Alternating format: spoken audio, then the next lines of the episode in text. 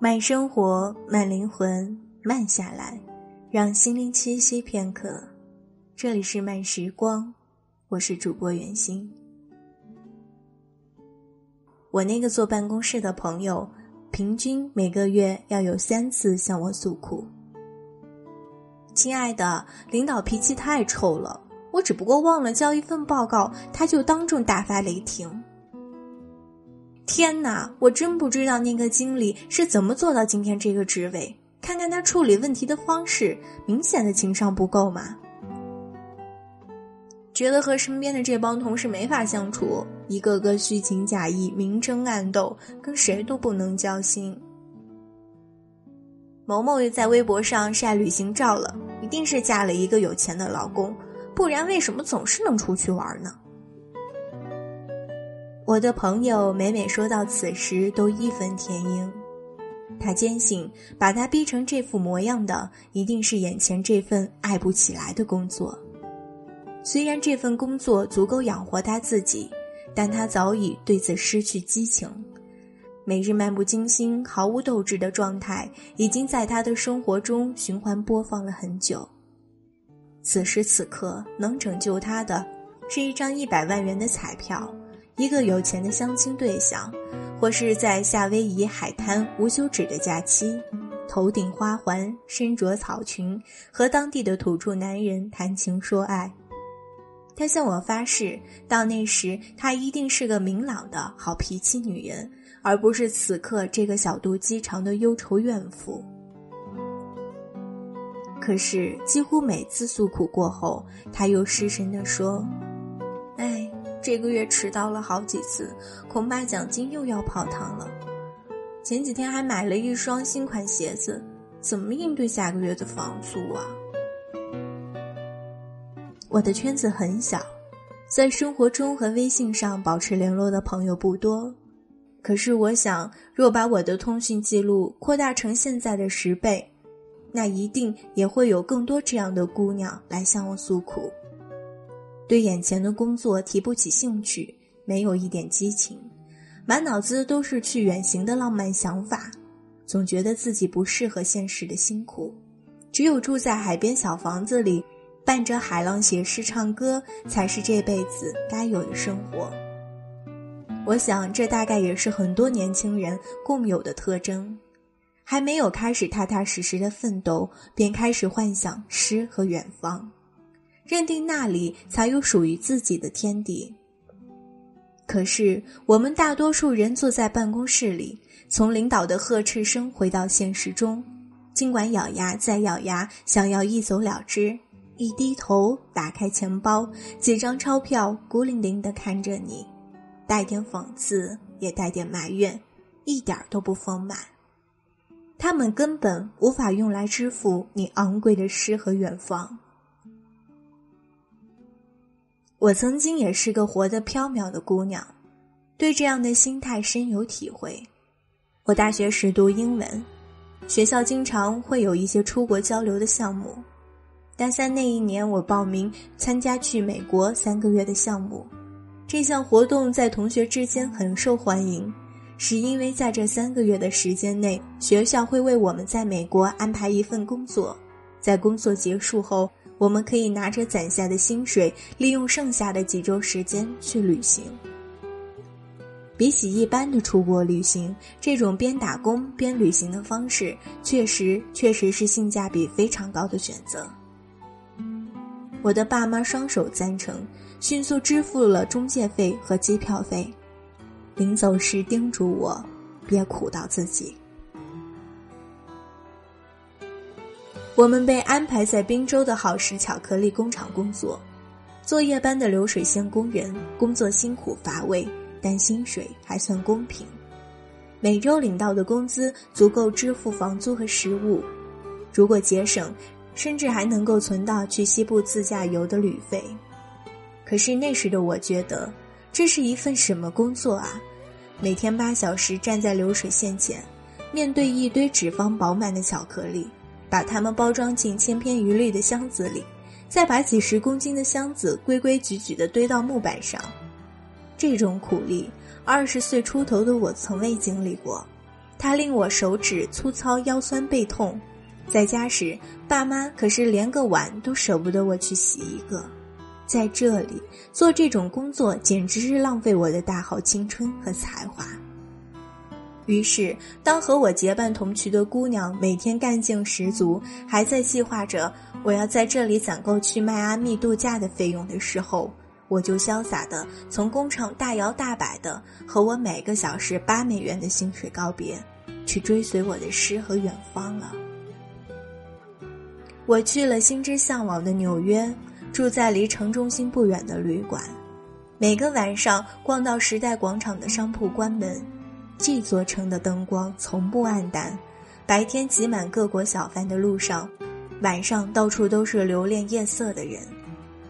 我在旅馆的二楼拉上窗帘，刚刚从打了烊的酒吧里钻出的醉醺少年，迈着东倒西歪的步伐，差点撞翻凌晨就要去赶路的人。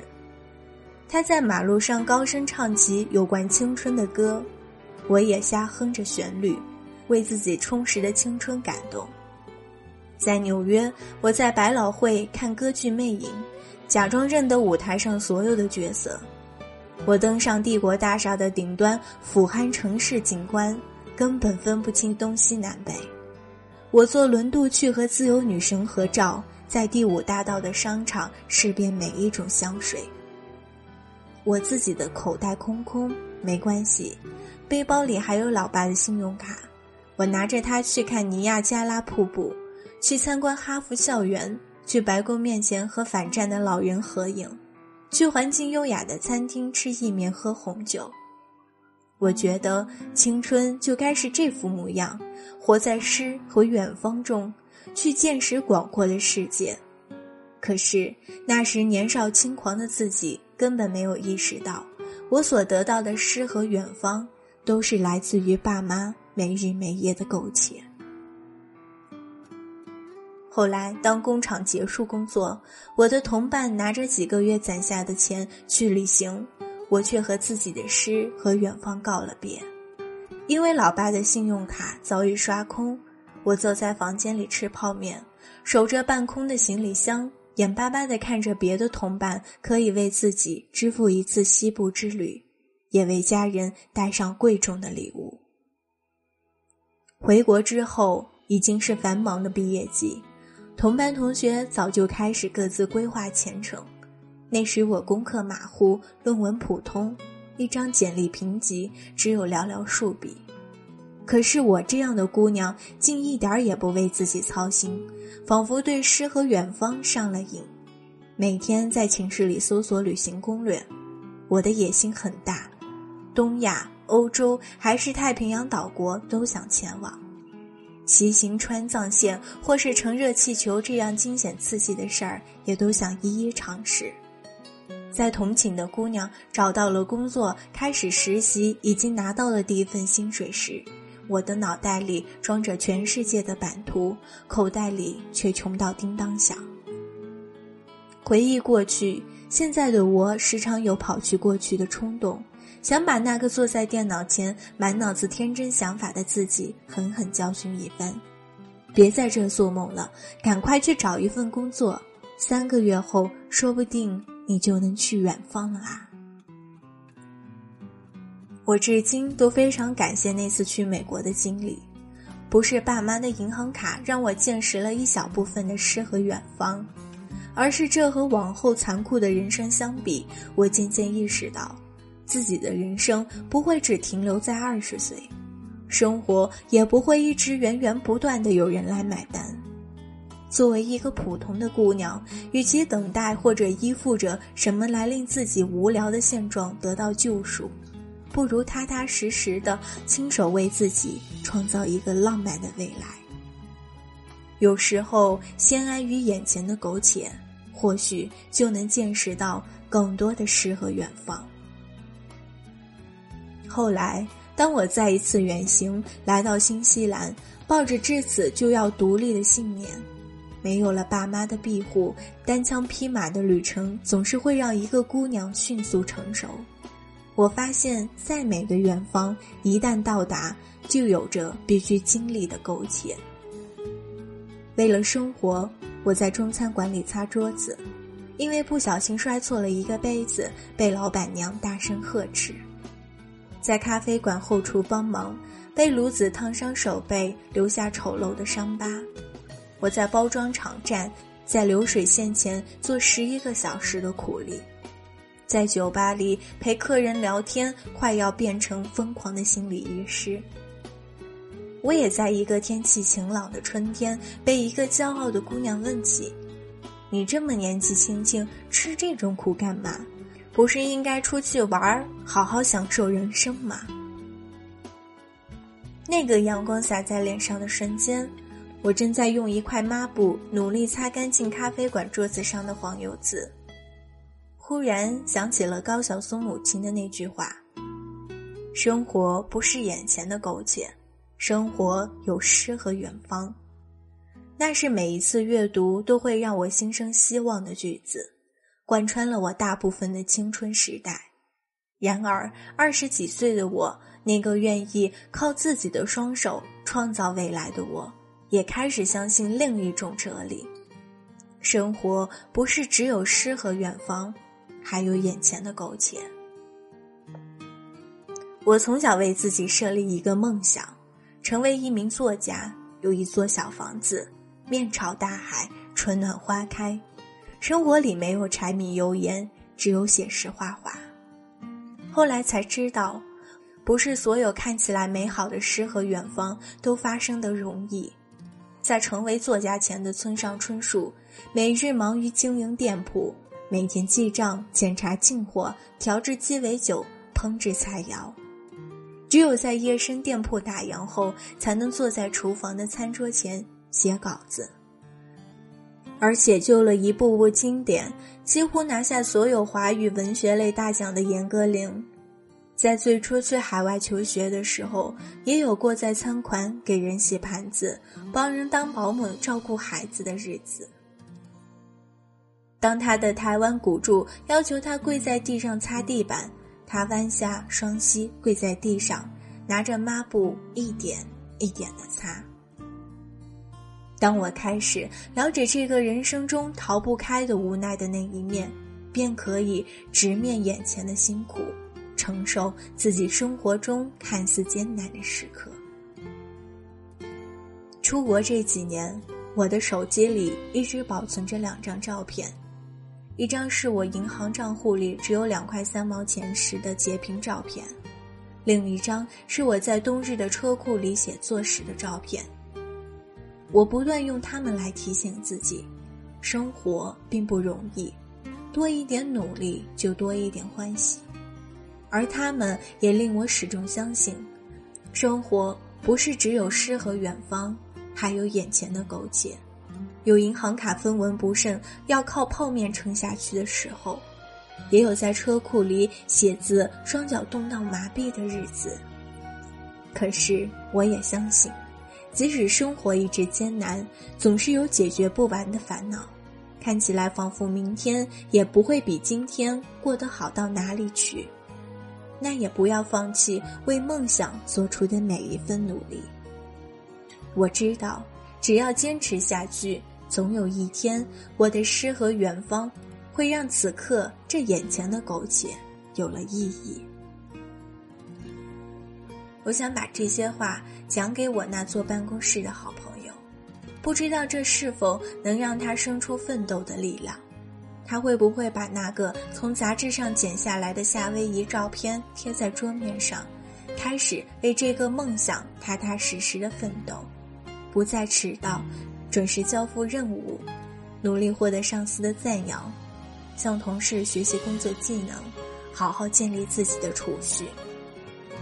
而在未来不远的某一天，我希望他真的会降落在夏威夷的海滩上，头顶花环，身着草裙，和当地土著男人谈情说爱，做他许愿那样的明朗好脾气女人。活在今天这苟且。换来的诗和远方里。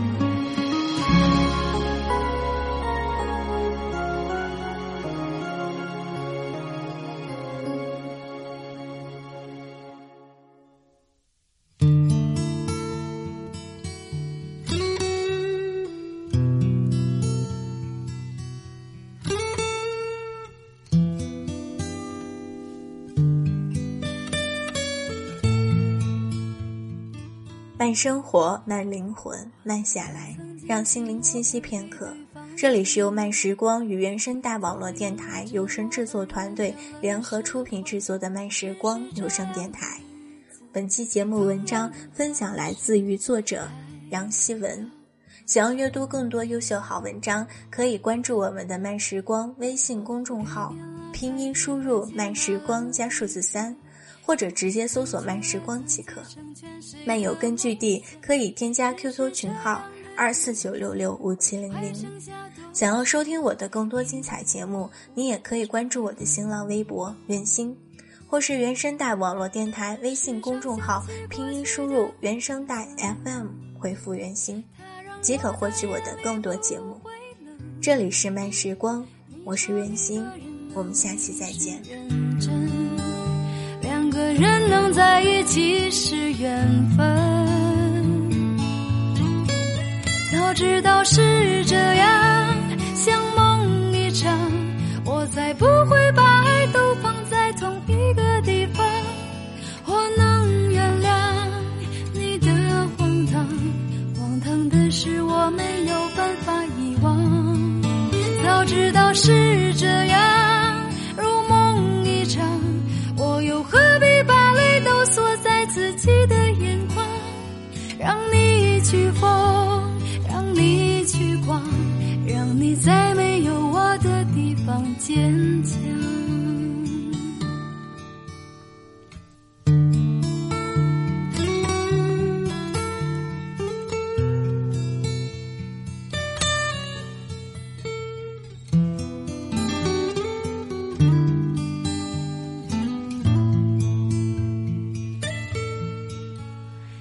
常想起过去的温存，它让我在夜里不会冷。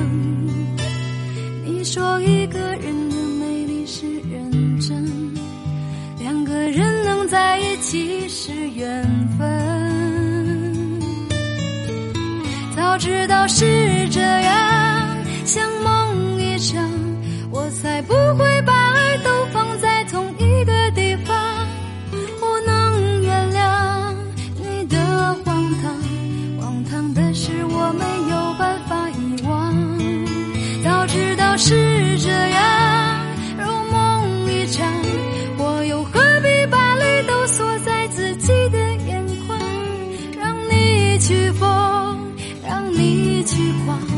让你在没有我的地方坚强，让我在没有你的。